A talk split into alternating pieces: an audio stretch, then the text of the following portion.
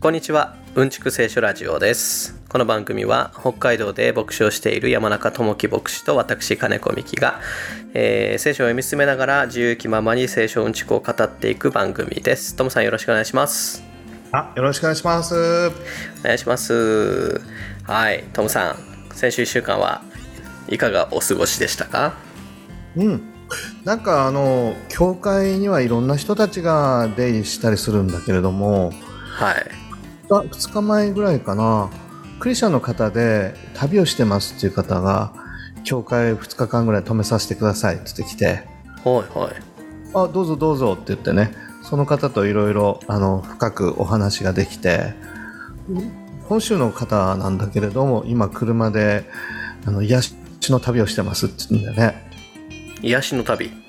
うん。でなんか某運送業界で勤めてたらしいんだけれど、うん。まあ、疲労して心身ともにバランスを崩してしまってって言って。うんもうこれ以上やったらもう命が危ないと思ってやめたんですって言って。ああ。まあ一緒にご飯食べたりなんなりしてねお話ししたんだけどいや過酷だなぁ。と いやちょっとえそんなに尋常じゃない勤務体系でうんもうなんか12時間労働当たり前みたいな。うん。でもうか考えられないぐらいの数をこなさなきゃいけないし。いやでご飯食べれないんだって。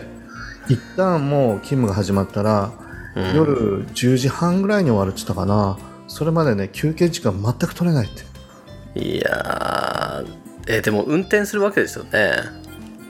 うん。運転してねもう水水分は取るんだけれどなんか止まってお弁当食べるとか全くそんな時間が取れないらしい。いや危ないですよね。いや本当に。で意識朦朧する時もあるし。いやそうですよね。同僚の方々で事故を起こしてもう最近になってしまう人たちもたくさんいてうん。で自分ももうこれギリギリ限界だなっていうようなことで、まあ、労働組合も立ち上げようとしたんだけども、まあ、会社の圧力があったりとかしてちょっと立ち上げられなくて、もうこれまでってことをやめたんですっつって。いやーそっか。でもそっか。あの英断かもしれないですねそれは。いやいい決断したと思いますよって自分の命失ったら何にもならないもんってそんな話して、うん。まあ、確かに団長の思いでね運転するのは好きな仕事なんだけれどもでも命には変えられないっていや本当にその通りですよって言って。うん。いやー厳しい現実だなーと思って、まあ、全てがそういう風になってるとは思わないけれども。うん。いやあのまあその配るその商品の個数で言ったら昔はね70個ぐらい配れば良い状態だったんだけど。はいだともうね6時とか7時には家につけてたんだけれども今はその3倍ぐらいになっちゃってる。えー、それは人手不足ですか？人手不足とまあそのどんどんと個数が増えてうん。昔よりもそのなんだろうやっぱり注文する人がお客さんが増えたのかな？いやーまあそうですよね。まあいろんなねネット通販うん。ありますからねそうなのそうなの。送料無料とかって書いてあるもいろいろね。うん。落ちたりするのがまあ一般的になってきて。うーん。いや僕たち利用する側もなんか申し訳ない気持ちがしますとかって言ったんだけど。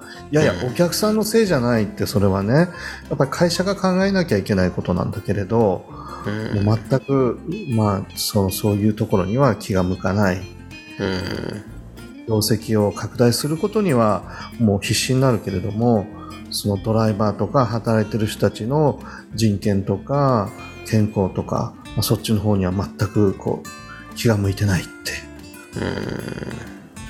いやまあ僕たちは奴隷のようなっていうような感じでね。でなんかねその配達のそのルートとか配達する量とか時間とか全部ね、今 AI が決めてるって言うんだよねはいはいはい。聞く話ですね。ねえ。で AI が決めてでその通りやんなきゃダメなんだって。うん。でそれ無理ですよって言ってもいや AI がちゃんと計算してるからこれでお願いしますって言われるんだって。なんかあれだねターミネーターみたいだね。人間のために作られたものがね。便利な生活のために作られた AI が。だから知らないうちに人間を管理してるっていうか。うん支配してるっていうか。いやー恐ろしい世界だなと思って。うーんなんか厳しい現実をちょっと垣間見たような感じでそうですかーって話聞いてたの。いやーそっかー。なんかねいや本当アマゾンとかねポチッとあの買ったりするけどうんうん本当に運ぶ人たちは大変ですよね。ねえ。なんか人間的な会話が全くもうないんだって。そんなことしてる時間もないし、うん。ただコンピューターに指示されてそのコンピューターの言う通りに動いて仕事してで朝早く出て夜遅く帰ってきてってもう機械的なそういう生活がずっと続くって。うんだか。そっから上司とかとさなんかあ大谷翔平今日も打ったねとかうん次の、ね、契約どうなるんだろうねとかいや最近暑いけどどう？とか。なんかそんな会話すらも何もないっていう。うんそっか。なんかねあの最近あのウーバーとかってあるじゃないですか。あの、ウーバーイーツとかね。なんかそういうのってその配達する人はこう社員じゃなくて個人事業主でこうやってて、でまあ裁量労働みたいなことなんだけどでもうん。蓋を開けてみるとなんか個人事業主だからそのなんていうんですかね労働基準みたいな当てはまらないみたいな。なので、うん。すすごいあのなんていうんですかねブラックな働き方を結果的にさせられてるみたいな話を聞いたりしますよね。いやそうだよねなんかほらあのうんちくラジオねこのラジオもあの聞いてますよっつってトトラックの運転手さんがメールくださったりすることもあったじゃない。はいはいはい。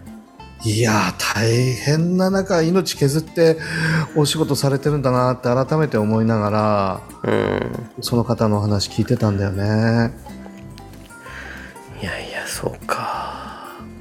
いやでもねそういうなんていうのかな決断をしてそしてなんかこううんなんだろうそのリトリートっていうかねあの、うん。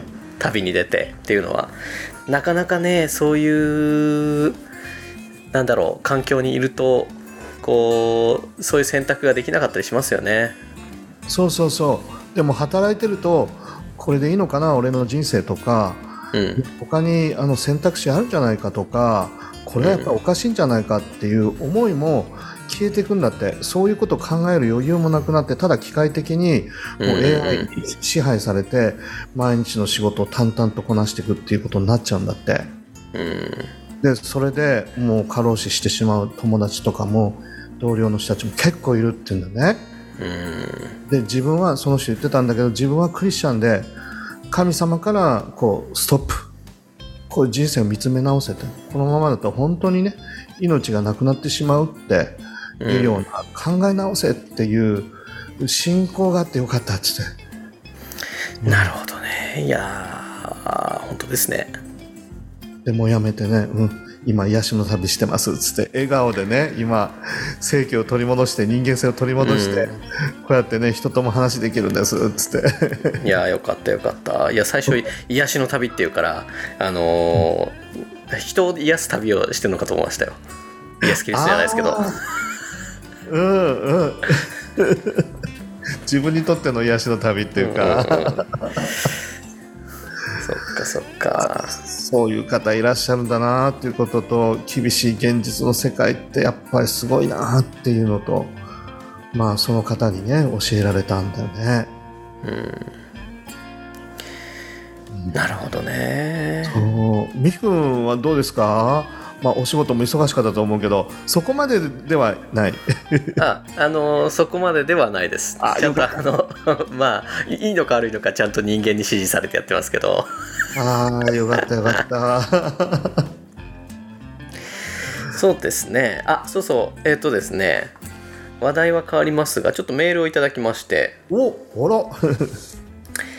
えー、っとですねラジオネームニラたまさんですねはいありがとうございます、えーありがとうございます。ともさん、みきさん、はじめましてということで、最近このラジオを知り、スト Spotify の方で楽しく拝聴しております。古い順からの拝聴なので、まだまだ追いついていないのですが、えー若い頃、各宗教の勉強を少ししていましたと。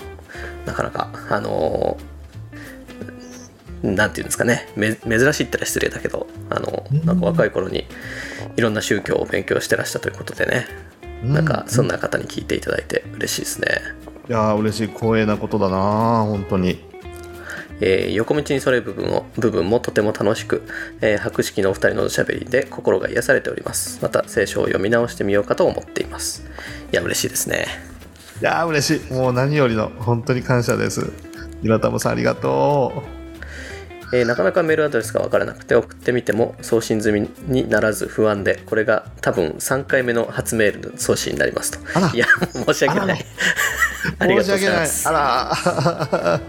ね3回もチャレンジしていただいてもうありがとうございます。いやいやいやいや、えーまだシャープ50のところなので頑張って追いつこうと思っています。もういね1から始めて50まで聞いていただいたということで。すごいな。ー すごいいやありがたいっすね。ね。あれ僕たちのこれは今何回ぐらいやってんだろう今？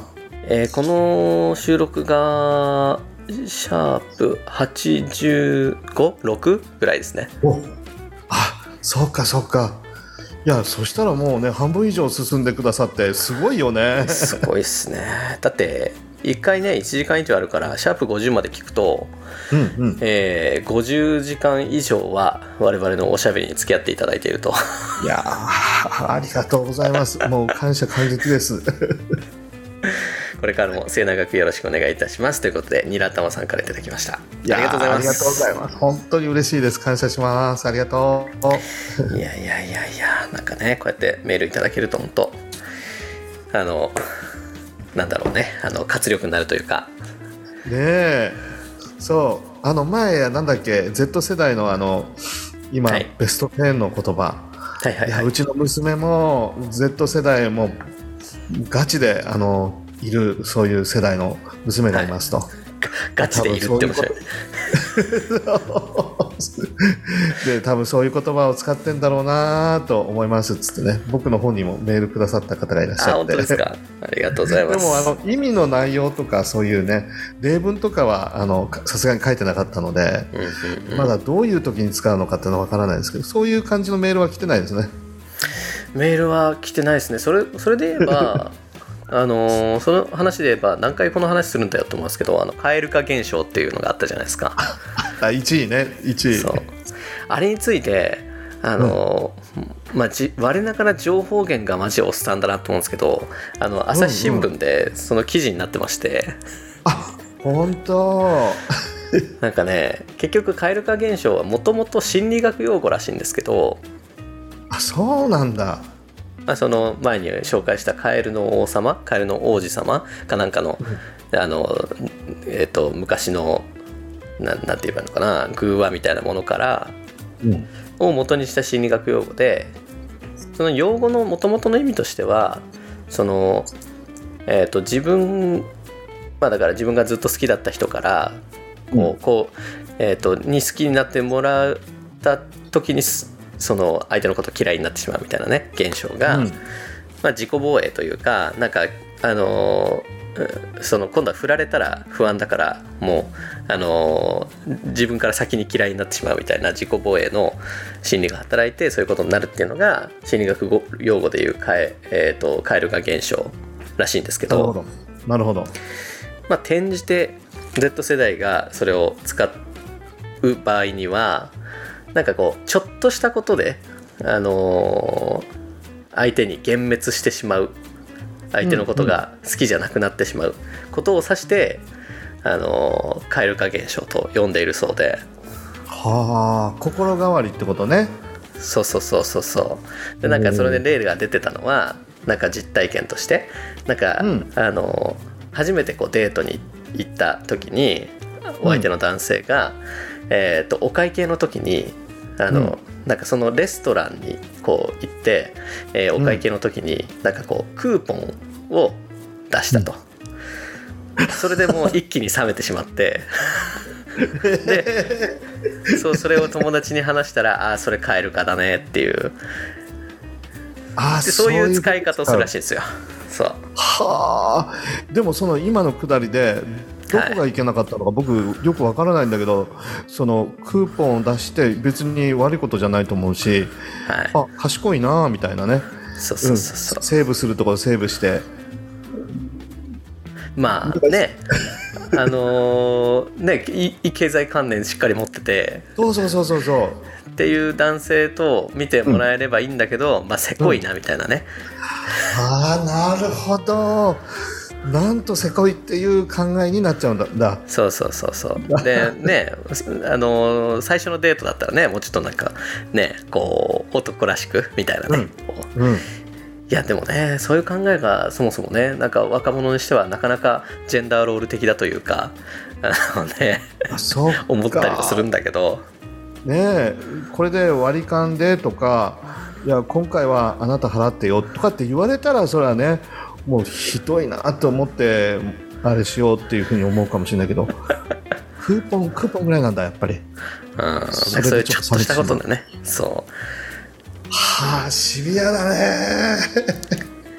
まあでもその分析としてはその背景にはなんかうん。最近、まああのねアイデルアイドルだとかえっ、となんだとかっていうその理想のえっ、と理想像っていうのがまあなんかこうあのあってまあ推し活みたいなことですね。っていうのがあってあどうしてもリアルの相手にもうん。それと同じこう水準であの物差しを当ててしまうと。なるほどな。いやでもさ現実の世界ってドラマのようにいかないしアイドルはあくまでもアイドルでね。それはもう、まあ、現実の存在なんだけれど仮想現実の存在みたいな部分もあるから。うんうんうんまあそれこそねアイドル偶像っていうわけですよね。うんそうそうそうそう。いやそっか。その現実の世界と理想の世界との区別がなかなか難しくなりつつありながら高度な要求を求めてしまうみたいなところがあるのかな。うんまあそうなんでしょうね。そっか。いやねまあおじさんなんかしてみたらだよね。鼻毛3本ぐらい出ててもまあええやんみたいな感じだけどとんでもないことだよね。ま点滅どころじゃあない。許されないね、そうでしょうね。そっか。なるほどな。より繊細な社会になりつつあるっていうことなのかな。うん。そうなんですかね。まあ繊細なうん。まああのまあ現まあ今のその Z 世代特有の価値観っていうわけでもないような気もするんですけどうんうん。まあでもそれをねよく表しているのが蛙化現象なんじゃないですかね。なるほど。なんとなくなんとなくイメージがついたというか。うん。うん、あそういうふうにして活用するというか使うのかと。そういう時に表現するのかみたいな、やっとこうストンと腑に落ちたような感じがするけれど、奥深いね。うん。いやしかしねその 冒頭にも言ったけど若者が最近使っている言葉を新聞記事で知ってそれについてあの話すっていうなんとももうあの理想的なおじさんの動線を踏んでるっていう。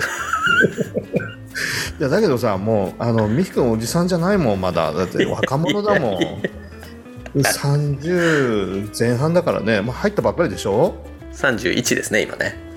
ねそれはねあの青年だよ。危なく。非常に彼らとあの近い Z 世代と近い、うん、お兄さん的な役回りでね、まあ、おじさんというのはまあ僕たちのことを表せ50代 40い代後半。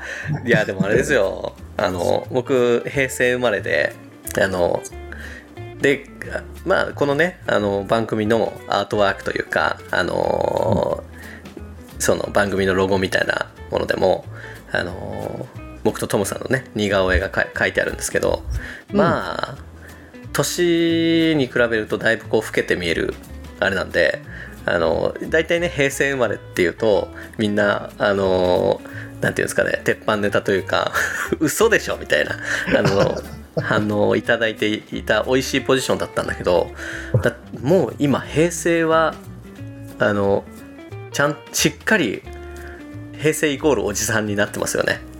ああ本当。令和だもんね確かにね。そうそうそうそうそうそう。それこそねまあなんか Y2K ファッションとか言ってねあの平成初期のあのーファッションをね今の令和の子たちがこう取り入れてあの逆にそのその古さが可愛いみたいな ファッションが流行ってたりするわけですが、うん。今そうだよね。昭和の時代のなんか良きものみたいな特集になったりすることあるもんね。音楽にしても。うん。車にしても昭和の車がいいみたいな。いやでも平成初期があれですよ。もう昔のあの だから昔のものを掘り起こしてきた扱いですから。ああそっか。じゃあそれだけどんどん時代が動いてるってことだよね、うん。確かに僕も若い頃明治とかね大正とか。うわ相当古いなみたいなイメージだったけど今昭和生まれでしょ？うん。相当何世代前の人みたいな。骨董品扱いだきっと。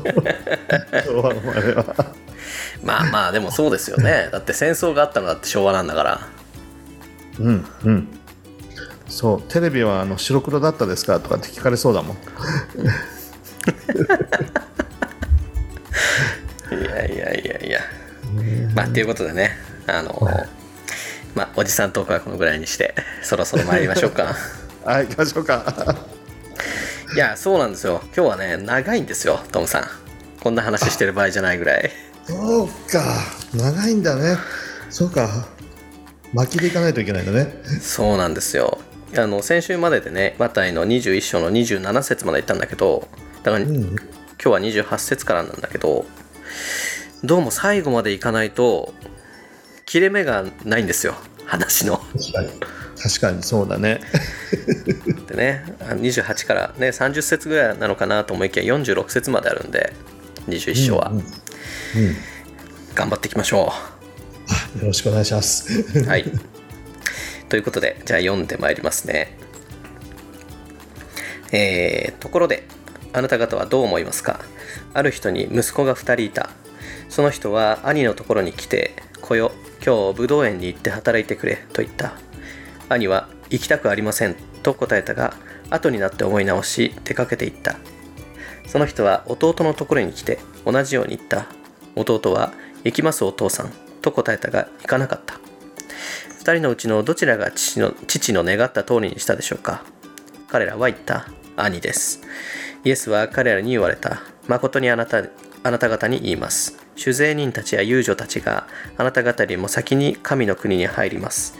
なぜならヨハネがあなた方のところに来て義の道を示したのにあなた方は信じず酒税人たちや遊女たちは信じたからです。あなた方はそれを見ても後で思い直して信じることをしませんでした。もう一つの例えを聞きなさい。ある家の主人がいた。彼はブドウ園をブドウ園を作って垣根を巡らしその中に踏み場を作り見張り櫓を立てそれを農夫たちに貸して旅に出た。収穫の時が近づいたので主人が自分の収穫を受け取ろうとして農夫たちのところにしもべを使わした。ところが農夫たちはそのしもべたちを捕らえて一人を打ち叩き一人を殺し一人を石打ちにした。主人は前よりも多くの別のしもべたちを再び使わしたが農夫たちは彼らにも同じようにした。その後主人は私の息子なら敬ってくれるだろうと言って息子を彼らのところに使わした。すると農夫たちはその息子を見てあれは跡取りだ。さああれを殺してあれの相続財産を手に入れようと話し合った。そして彼を捕らえ武道園の外に放り出して殺してしまった。武道園の主人が帰ってきたらその農夫たちをどうするでしょうか。彼らはイエスに言った。その悪者どもを情け容赦なく滅ぼし滅ぼしてその武道園を収穫の時が来れば収穫を収める別の農夫たちに貸すでしょう。イエスは彼らに言われた。あなた方は聖書に次次のようにあるのを読んだことがないのですか。家を建てる者たちが捨てた石それが要石となった、えーこれは主がなさったこと。私たちの目には不思議なことだ。ですから、えー私は私は言っておきます。神の国はあなた方から取り去られ神の国の実を結ぶ、えー民に与えられます。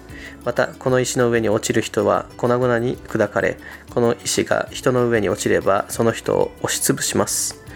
祭司長たちとパリサイ人たちはイエスがこれらの例えを聞いた時いやイエスのこれらの例えを聞いた時自分たちについて話しておられることに気づいた。それでイエスを捕らえようとしたが群衆を恐れた。群衆はイエスを預言者と認めていたからである。はい以上です。あありがとうございます。いやいや長かったです ね。まあ最初ねちょっと短いところでい一個あの例え話が終わったんだけどうんうん。そこで終わるとちょっと短くて次のうん例え話までいくと長いという微妙な、ね、ところなんだけど、うん。うん。まあどんどんやっていきましょうか、はい、行きましょうか。まあ先週からねイスラエルあエルサレムに入ってあのーまあ2日目、えーこのパリサイ人たちとの、まあ、論争というか、あのー話、えーが続いているところですうん。もうほんで最後の1週間に入っちゃったんでね、もうそう容赦なく、うん、もうなんかこう打ち合いというか立法学者最初たちとの、まあ、論争が激しさを増していくって感じだよね。うん、そうなんですよね。えっ、と、だから先週のところでは、えーバプテスマのヨハネについて、あなたたちはあの認めるのか、認めないのか。でね、分かりませんって、彼は答えるしかなくて、じゃあ私もあなた方の質問に答えませんというところで終わったんだけど、うん。まあ、今度は逆襲というか、ところでって、今度はイエスから彼に対して質問が飛んでくると。そうだね。まあそこで、典型的なラビのあの教え方なんだよね。うんうん、質問して質問して生徒たちに教えていくっていうその手法がまあ一般的だったと思うので、うんまあ、今度はイエス様がもう彼らのラビーとして質問攻めにするというような感じだよね。そうですね。まあ今回のその質問がですね、え2人の兄弟についてというところで、えー息子が2人いたとある人に。でお兄さんのところに行って今日武道園に行って働いてくれと言うと兄はなんとこうすごく正直にね行きたくありませんと いいですね開けっぴろげで 素直だね。行きたくありませんと答えたんだけど後になって思い直して出かけていったとうん。で弟の方は逆にあの行きますお父さんすごいなんかね塩らしい対応をね上辺ではするんだけど、結局行かないっていうね いやいそうだよね。こういうタイプの2人の人たちいそうだよね。自分たちの中にもあるかもしれないよね。うんいやなんかねあのーなんかうちあの僕兄がいるんですけどうん。なんか僕と兄のようですね。あのまあ別に兄がね後から思い直してあの父を手伝いに行くっていうことはあんまり想像できないんだけどあのこう行きたくありません。なんかこう正直に答えるところがねあのうちの兄っぽくて。で僕はこう上上辺上はねすごい従順な息子として、ね、行きますお父さんとか言いながらあの、喉元すぎればであの行かないっていう。非常にあの僕自分を見てるようですねこれは。いや僕もやっぱり弟タイプだな。調子いいんだよ僕は、うん、調子いいね。はいはいとかつって。でも実際にやるかどうかちょっと怪しいところもすごくあって、適当な男なんだよねそこが本当にじゃあこのねあのこの例え話の弟タイプの2人でお送りしてる番組ということですね。いやー兄お兄さんの方が真実だよ、うん、うん。ちゃんと正直に行きたくないって言うんだもん。だけど考え直して行くっていうのはやっぱり真実な人だよ。うん。いやなんかいいですよね。あの行きたくねえなと思って行きたくありませんって答えて。で、うん後で思い出して悪いことしたなと思ってうん。行くっていうのはなんか非常にね、情に熱いというかね江戸っ子ですよね。ね、真実味にあふれてるよね。いろんなこと考えて思い直して行きたくないけど行こうかってそういう風になって実際に行くわけでしょ？うん。うん。立派な人だと思うな。相当ひどいよね。うん、うん、そうですね。あの我ながらと言うべきか でねこのね「行きますお父さん」っていうのがあの直訳で「行きます主よ」っていう言葉が使われてるようで。うんうんうん。ね本当に表面上はね従順な息子なんだけど。いやもう本当に身に身につまされる、あのこれね皿洗い後でやっといてねつって分かった分かったやっとくからって言ってやらないことが何と多いことか 妻に対して。いやいやいやいや。あそれであのーまあ、この例え話をして2人のうちどちらが父の願った通りにしたのでしょうかと、えーパリサイ人立法学者たちに例えると、まあ、当然兄で 兄ですと答えると。うん。で、まあ、当然この例え話はねお父さんっていうのが、まあ、神神であり、えーで兄っていうのが、まあ、ここで言われているように酒税人や遊遊女たちに例えられていて、弟まあ上辺ばっかりであの実際には従順ではない弟っていうのが、まあ、彼ら立法学者パリサイ人たちっていうのに、まあ、例えられてるわけなんですけどね。うんうん。いやもう完全にこれあべこべだよね。うん。で立法学者最主張たちが兄のはずなのにイエス様からしてみたらいや弟でしょっていうことだよね。うんで主税人たち遊女たちなんかはもうとんでもないと兄でも弟でもないまあ本当に奴隷のような家族として認められないような部外者違法人罪人の、うん、でもうどうしようもないっていうような人たちが兄っていう風に長男って強いからね昔のユダヤの民族の家庭の中で全ての権利というか、うん。相続を一手に引き受けていくそういう存在だけどそういう存在だっていうんだもんね。うん。まあそういうことですよね。だからその相続権っていうのを持っている兄っていうのがねその罪人とされていた酒税人、えー遊女っていうのがなぞらえられてるっていうのがねあのー非常に面白いところなんだけど、まあ、一応解説するとつまり表面上罪人とされているところが、まあ表あのね、返事としてはいきませんというこう表面上、えーお父さんをこう裏切るような発言をしたうん。ところで、あの例えられてるんだけど実際のところ本当にお父さんのことを思っていたのは、えー兄の方だったよってところが、まあね、イエス・キリストの話を聞いて悔い改めた、えー主税人遊女たちの方が、まあ、実際にはあの神のうん神を、まあ、本当の意味でこう信じているというかねその意思に従っているというふうに判断されて一方上辺ではあのね宗教的なあのいいポジションについていて世間からの評判もあってそしてあの人々に教えるような立場で、まあ、世間あの表面上、まあ、行きます主よっていうようなね立派なうん。風に見えるんだけどうん実際には神のことを思っていないというふうにね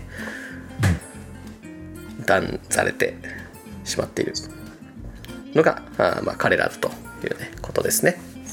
見た目は従順もちろん宗教指導者だからね神様に仕えるものっていうふうになってるけれどでも内心は自分のことしか考えてないんじゃないかっていう、そういうね不信仰でこう溢れている傲慢でプライドがあってっていうような、うん、そういうところを指摘してるって感じだよねイエス様が。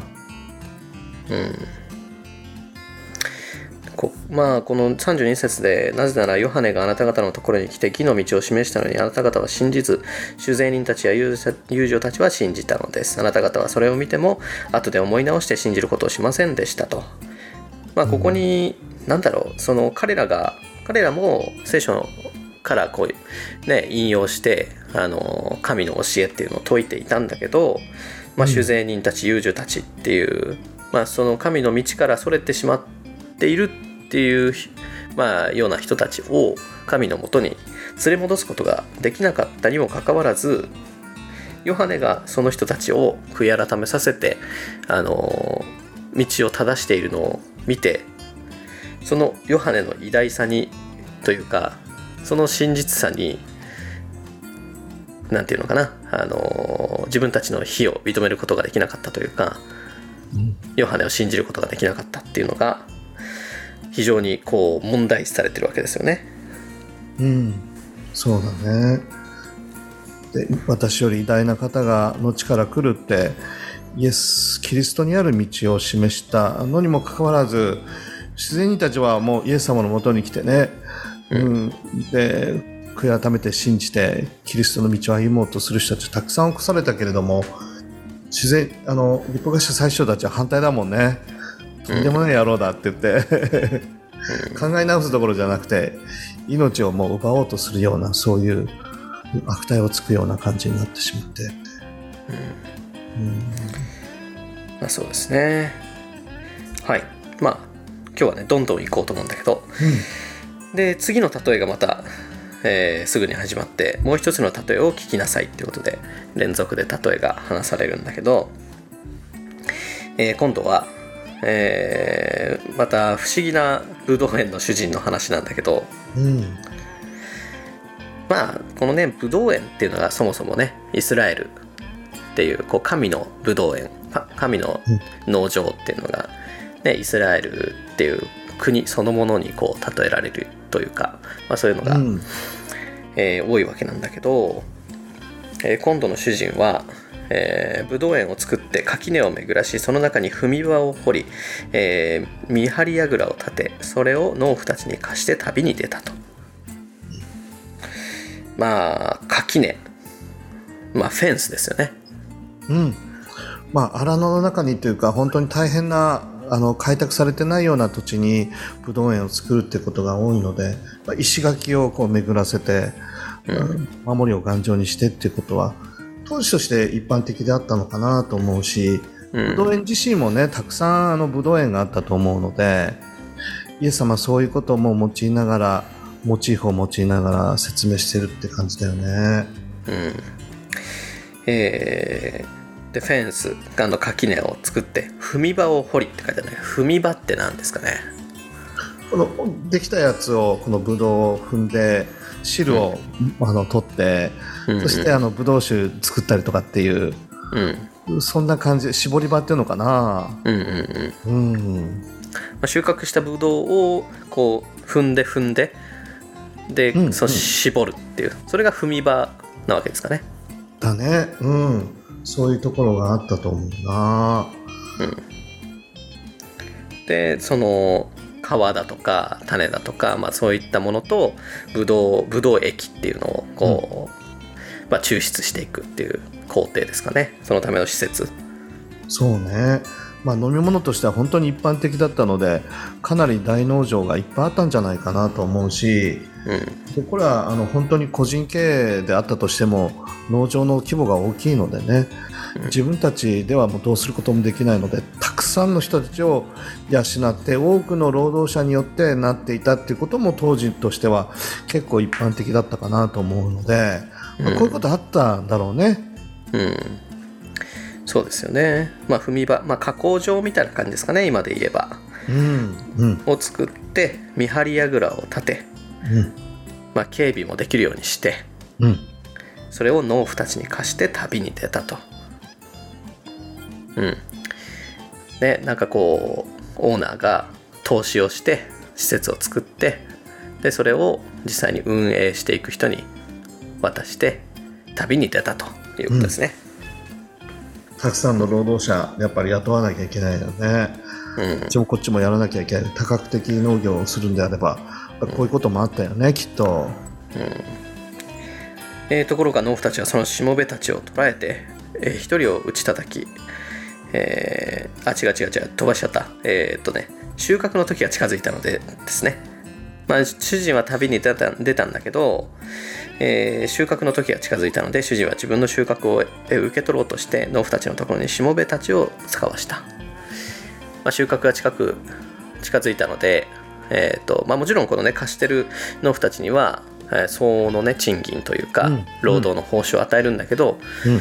えーまあ、その収穫をね受け取ろうとつまり、まあ、投資をしたその、えー自分のリターンリターンというかね受け取るべき分っていうのを回収しに行こうと、いうことで、えーしもべたちを使わしたんと使わしたんだけどところが農夫たちはそのしもべたちを捕らえて打ち叩き殺し石打ちにしたと。ひどいね。これすごいですね。ひどいね。うんビッグモーターみたい。ビッグモーターみたいっつったらねビッグモーター？ごめんなさい。ビッグモーターって何ですか？あれあの車を売るならビッグモーターってほら宣伝あるじゃない？はいはいはい。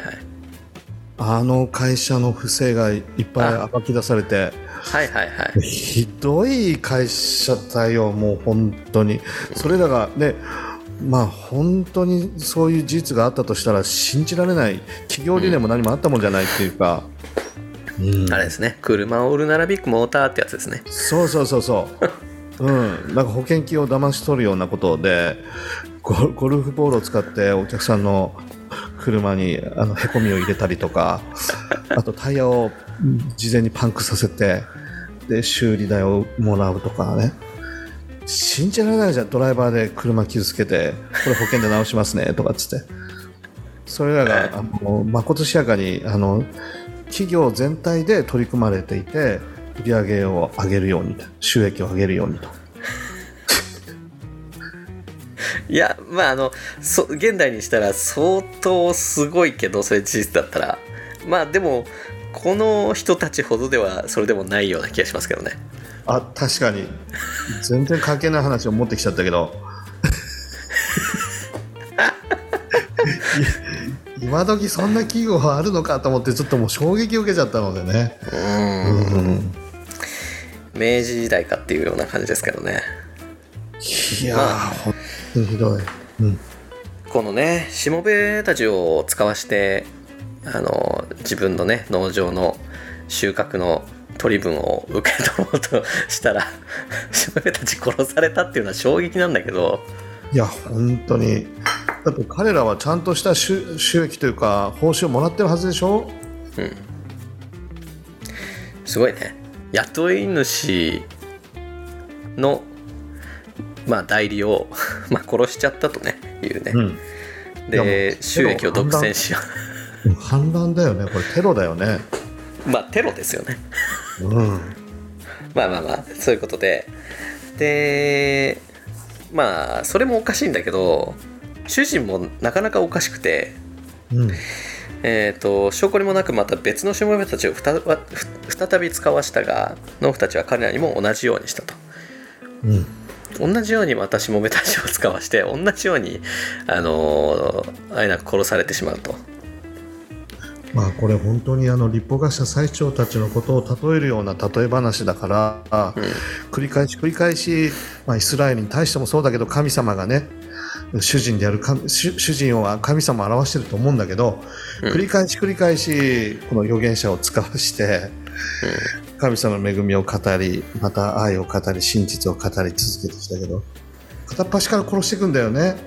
神様が送ってくださったそういう預言者たちをひっ捕らえてね、うん。うん、そうなんですよね。まあ、これあのこ今現在現在というかこのこの時点でイエスがあの目の前にして話しているパリサイ人たちが、えー、とその旧約聖書に出てくるいろんな預言者たちを殺した張本人ではないんだけれども、うんうんうん。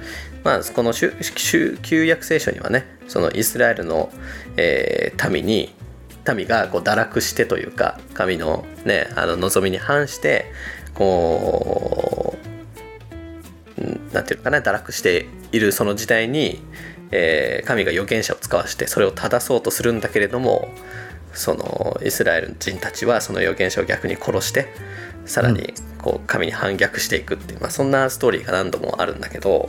そうそうそう。うるせえって言ってね。そうそうそんなこと神様言ってないとかっつって勝手に 解釈をしてっていうのはそういう歴史があったもんね。そう。であのだけどこのこのイエスが話している宗教指導者たちっていうのは、まあ、そんな、えー、キリスト、えー、だから旧約聖書の、えー、話ですよね、まあ、彼らからしたら、えーと、イスラエルの忌むべき歴史というかっていうのをよくよく学んで、えーと、その時代のこの堕落した、えー、やつらとは自分たちは違うと。神の立法をしっかり守って、うん、あのーえーと、わ分かたれたというかその、うん、ねあの選び抜かれた信仰エリートたちで、まあ、その信仰を持って神がイスラエルをに、えー、また再びこう祝福してあのこの国をね、まあ、彼らが堕落させてこのローマ帝国のこう属州にまでなってしまったこのイスラエルっていうのを再びこうね返り咲かせてくださるっていうことをね期待してこの信仰を守っている人たちだったわけなんだけど。そうだねもう昔の間違いを犯さないぞと。あの先祖たちはたくさん失敗したけれども俺たちはもうちゃんとした純粋な信仰に立って過去の教訓を生かしながら信仰に打ち込む神様に忠実に真実に生きていくぞ。堕落というそういう世界から忌むべき文化から解き放たれて信仰に専念するぞ。っていう人たちだよね。そうなんですよね。非常に真面目な人たちなんだけど、うん、なんだけどこのイエスの例えは、まあ、そんな彼らにね水をぶっかけるような話であなたたちこそその旧約聖書に出てくるその堕落したイスラエルその人たちですよっていう、うん、そう言ってるわけですよね。そうだねいやだから僕たちがね本当に批判できるようなその立法学者最初たちって当時の指導宗教、うんできるようなそういう人たちじゃない本当に崇高な人たちだし純粋に信仰の道を求めてたと思うし神様に真実に使えようっていうふうに思ってた人たちだったと思うんだけどその人たちが間違ってたんだからね、やっぱり人間って本当に大変だなって思ったりするし自分こそが正しいと思ったら間違っちゃうね。うんいやそうなんですよね。あれこそはなんて思ってたら大変だよねやっぱり、うん、僕たちも間違うことがあるよねきっと。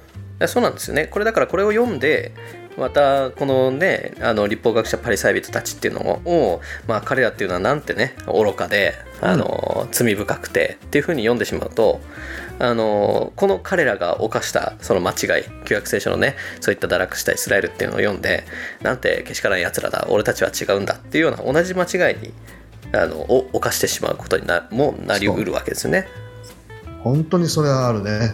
うん、僕たち自身にもそういう弱さがあるっていうか、俺たちは他の人たちと違うぞっていうところから間違いが 起こっていくっていうことはやっぱり重々認識しなきゃいけないよね。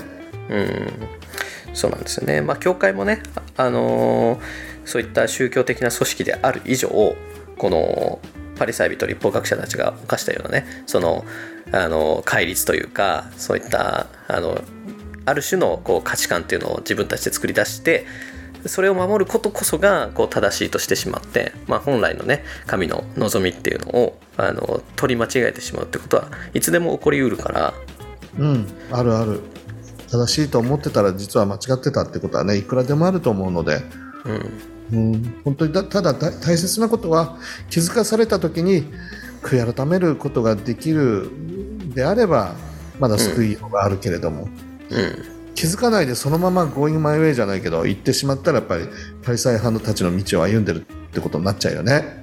うんまあ、そういうことですよね。まあ、それこそね、ヨハネを見て、彼は悔い改めなきゃいけなかったんだけど、それができなかったっていうところがね、そういうところなのかなと思うんだけど。そうね。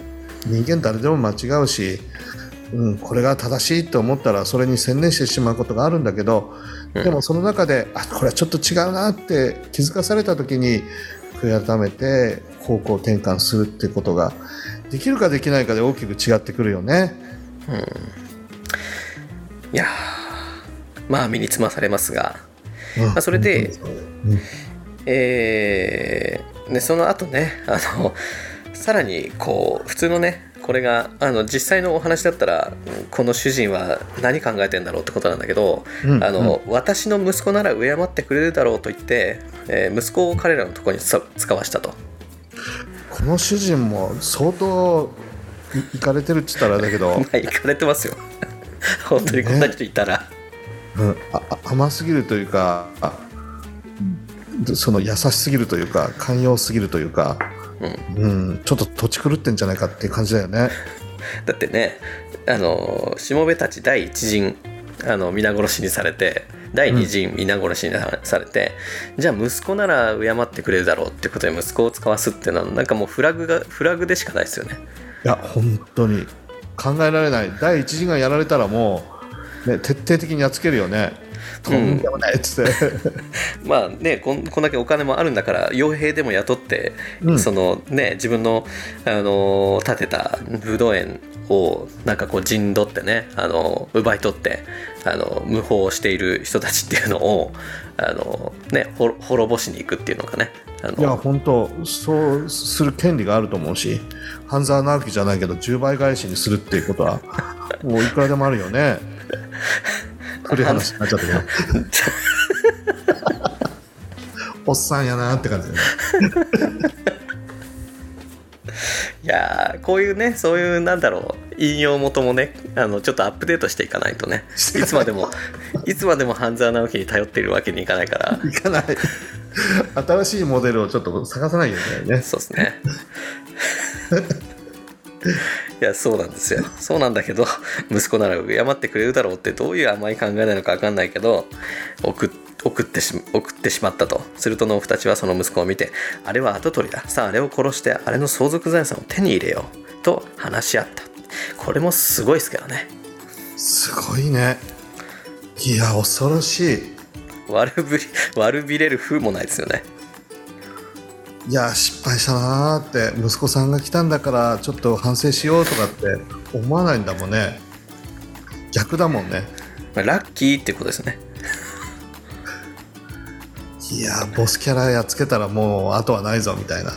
よしあれをやっつけたよねカモがネギ背負ってきたみたいな リアクションなんだけど。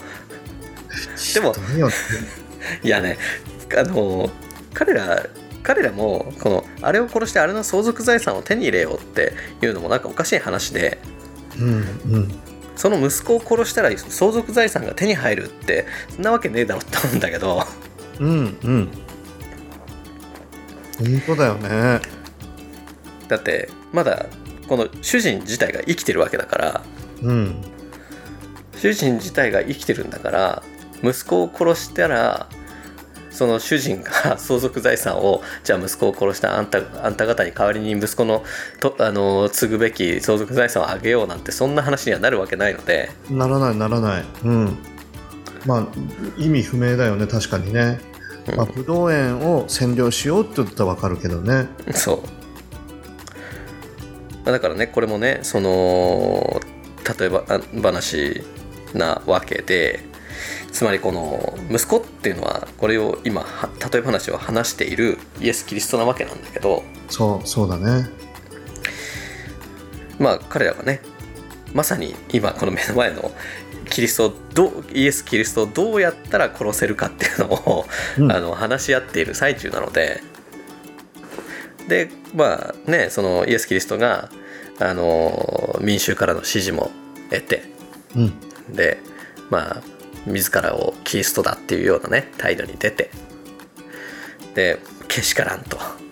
うん。あいつがこうね奪っていった俺たちの名声というかあのっていうのをあいつを殺し殺すことによって取り戻そうみたいなね。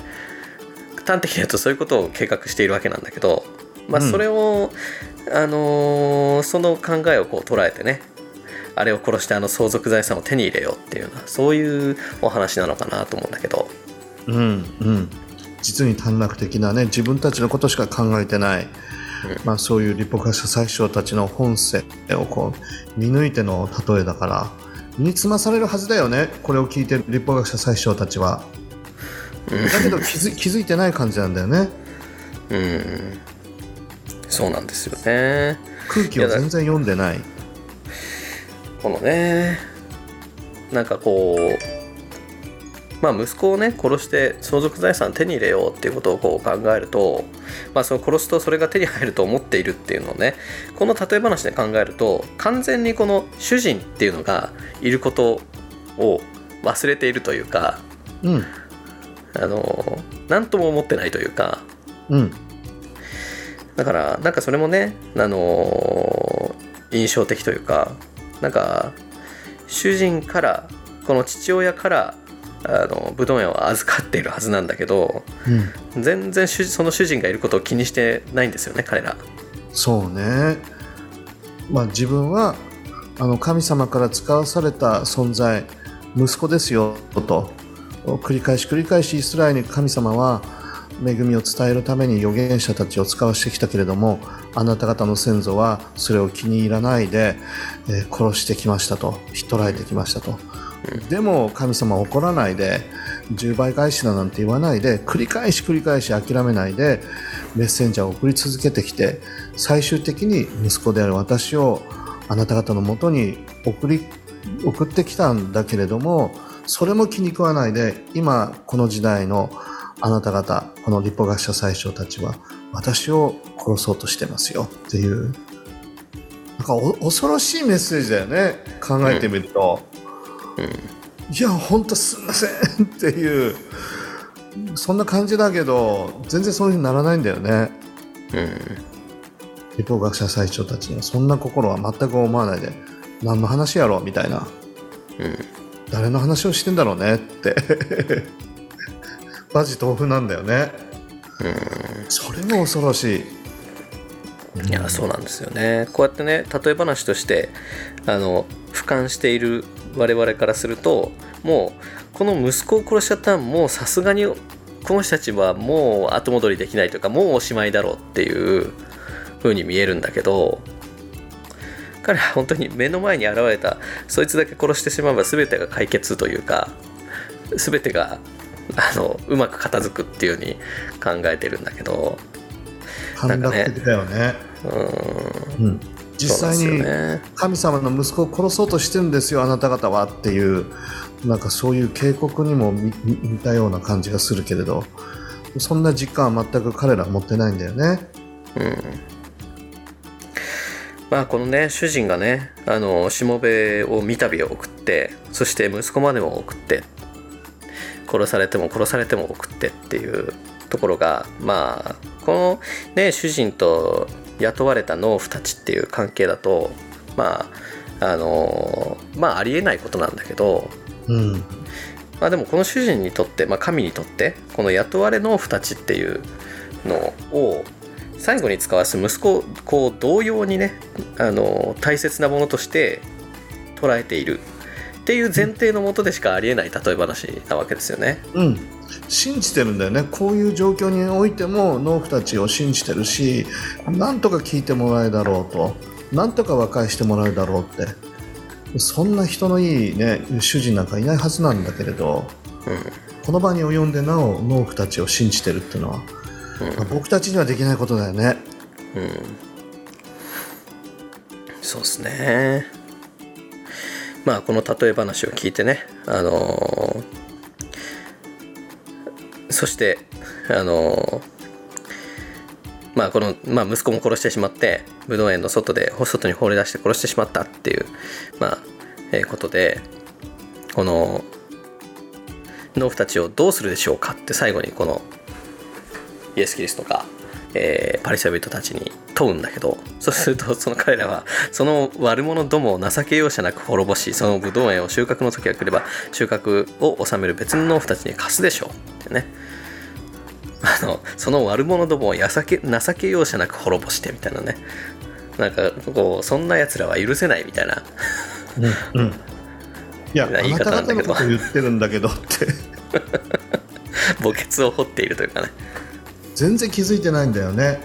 で本当にブドウ園の園に放り出して殺すっていうのは十字架の出来事だよねこれ。うんそうですね。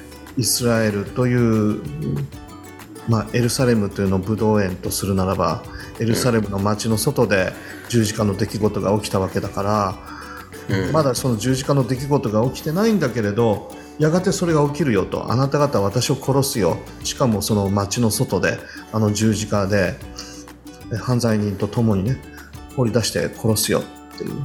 恐ろしい数字だけどうん全然感じてないんだよねこの立法学者最長たちは。まあそれでねその自分たちが最後にたどる道っていうのをなんかこう自分たちでこうねあの言ってしまっているようなうん。滅ぼして別の人たちにそれを与えるでしょうっていうようなねことを。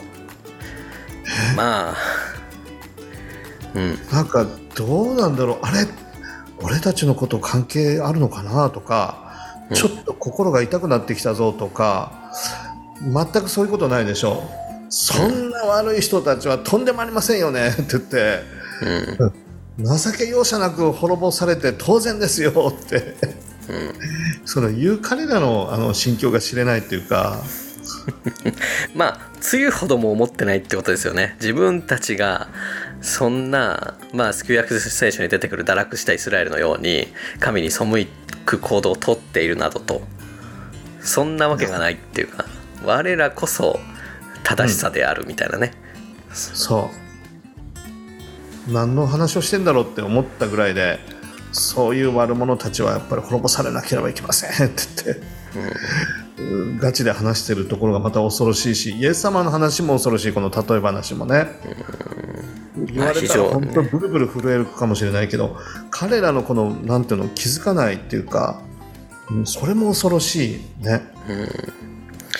いやでもねこういうのって気づけない時は気づけないっていうのはありますよね。自分 自分のことだからこそわからないみたいなね。うんうん。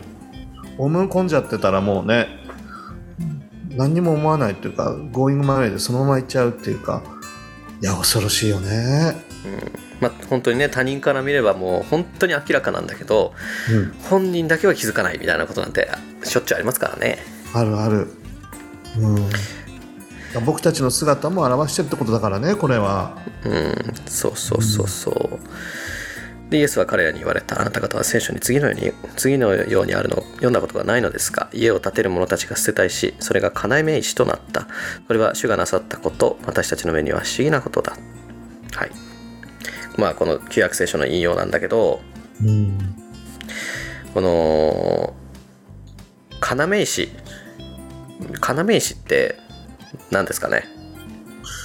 ねあの、まあ、よく言われてるのがその壁をうん。左から右から壁が作られて最後にこの両サイドの壁をつなげるような大切な石が要石と言われてるとかってよく言われるよね。うんうんうんうん。それがないともう建物が建たないし、うん。その壁が右から左から伸びてきて最後こうぶつかるところ角になるところ、うん。そこにその要石がないとつながらないし安定しないししっかりとした建物にならないっていう、うん。なのでもう全てをつなぎ合わせる大事な大事な石だよね。昔の工法になのかなと思うんだけど。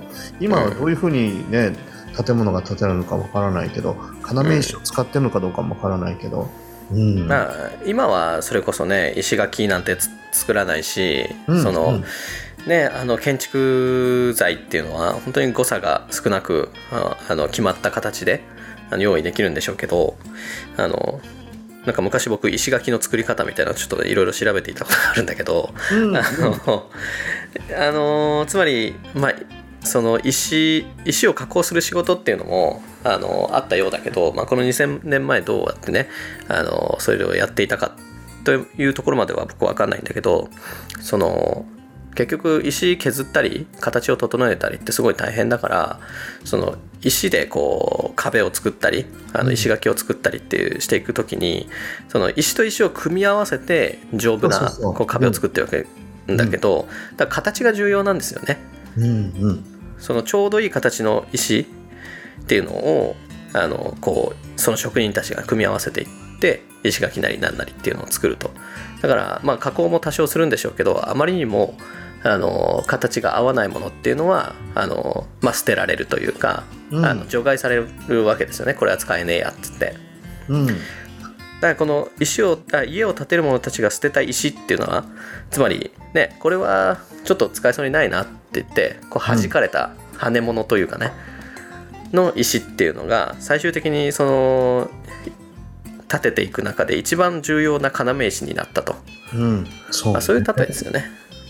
要石自身もそんなになんか立派なこれこそ要石っていう感じじゃなくて案外小さくてでもそれがないと壁が立たないし建物が立たないっていう両サイドから来るこの壁をしっかりと整えていくっていう、うん、なので本当に面白いと例えだよねこの要石隅のうん。家を建てる者たちが捨てた石が要石となったっていうのは、イエス様ご自身をまさに表しているという部分もあるし、うん壁ということを考えたらその旧約聖書のメッセージとこれからイエス様がこう、ね、語っていく新約聖書の時代のメッセージを合わせていくそれがキリストであるというような捉え方もできるよね。そうですね。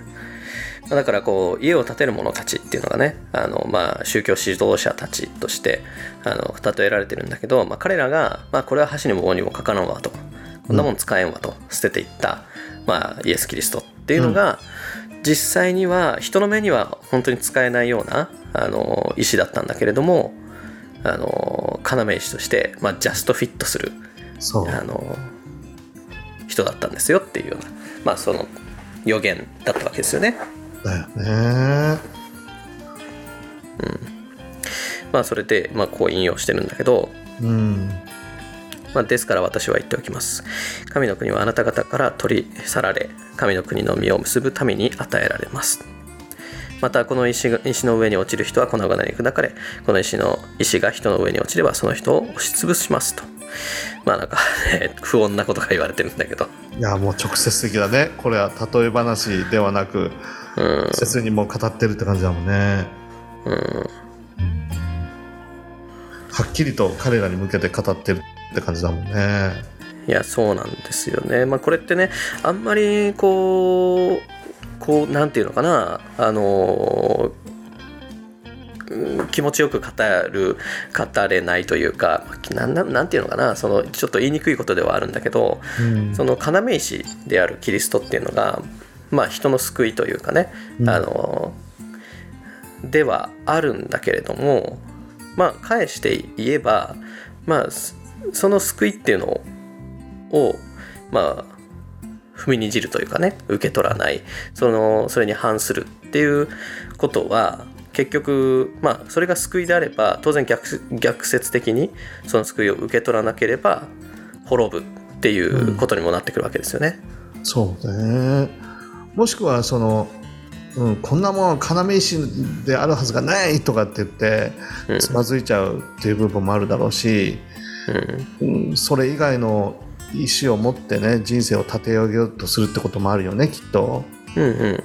うん、でもそれが本当に要石かっていうと全然違うし、うん。その人が立て上げられていくことにはならない。むしろ粉々に砕かれて崩壊に行ってしまうっていうことがあるっていうことのね本当に比喩的な表現でもあるかもしれないよね。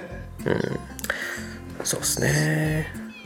まあこの段になってねパリサ祭司長たちパリサイ人たちはイエスがこれの。例えを聞いた時自分たちについて話しておられることに気づいたと。ちょっと遅いよと思うんだけど。本当だね。やっとだよ。この場に及んで。例え聞いてもポカーンとしてるからイエスさんも最後直接的にお話ししたんだろうねきっと。まあ、それでイエスを捕らえようとしたが群衆を恐れた。群衆はイエスのことを預言者として、えー認めていたからであるでね。まあそのさそのさっきのところでそのここまでこうそのね自分たちの火をこうやってはっきりとねあの自分たちで情け容赦なく滅ぼしてその悪悪党どもみたいな感じで言った時に、あの悔い改められることがやっぱ大事だったんだろうねっていうようなことをトモさん言ってくれたと思うんだけどうんあのまあ、あのダビデ王様っていう王様があのイスラエルにね昔いてその人は、まあ、同じようにね自分の罪っていうのをね預言者にこう示された時に彼は悔い改めたわけですよね。ね。それがすごくねここでも何かこう思い出されるというか、うんまあ、例え話を持って預言者に自分の非をあのなんていうんですかね責められた時にね。うん。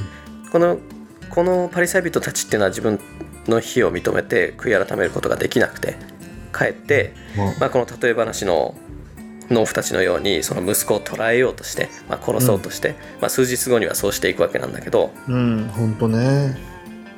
まあ、だけどダビデっていう人は、まあ、本当にひどい罪を犯してどうしようもない人なんだけど、まあ、それをその罪を悔い改めてね神の前に本当に後悔してうんでそれをもって、まあ、神に許されていくというかね。その違いというかを感じますよね。大きいね。うん。心砕かれて神の前に出てくってことは良いことなんだけどね。うん。この気づいたっていうところでいやーそっか俺たちのこと言われてるなーって救われるためにどうしたらいいですかって俺たち本当に気づいてなかったし大きな間違いを犯してきたんですけどイエス様どうしたらいいですかってこの時彼らがそういうふうにしてイエス様の前にねえー立てばいくらでもイエス様あの救ってくださるしあなた方に救いがあるようにって祝福があるようにっていう風な命へと呼び覚ますね言葉を持って励ましてくださったと思うんだけどうん。彼らは違う方向に行っちゃったね。うん。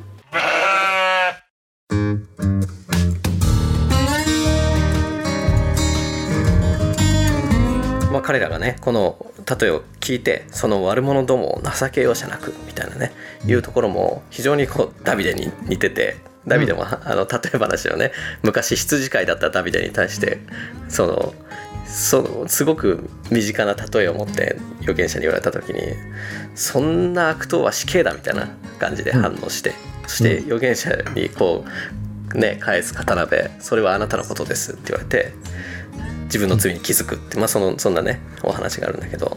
いやーってね指摘されていやー私のこと言われてたんだって心砕かれて思い砕かれて神の前に出たそして救いを得てね祝福を得てったダビデと彼らの違いだよね、本当にね。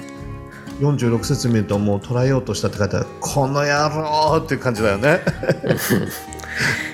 いやーだからねここ、ま、そこまではすっごく似てるんだけど最後の結論が180度違うっていうね。違うね。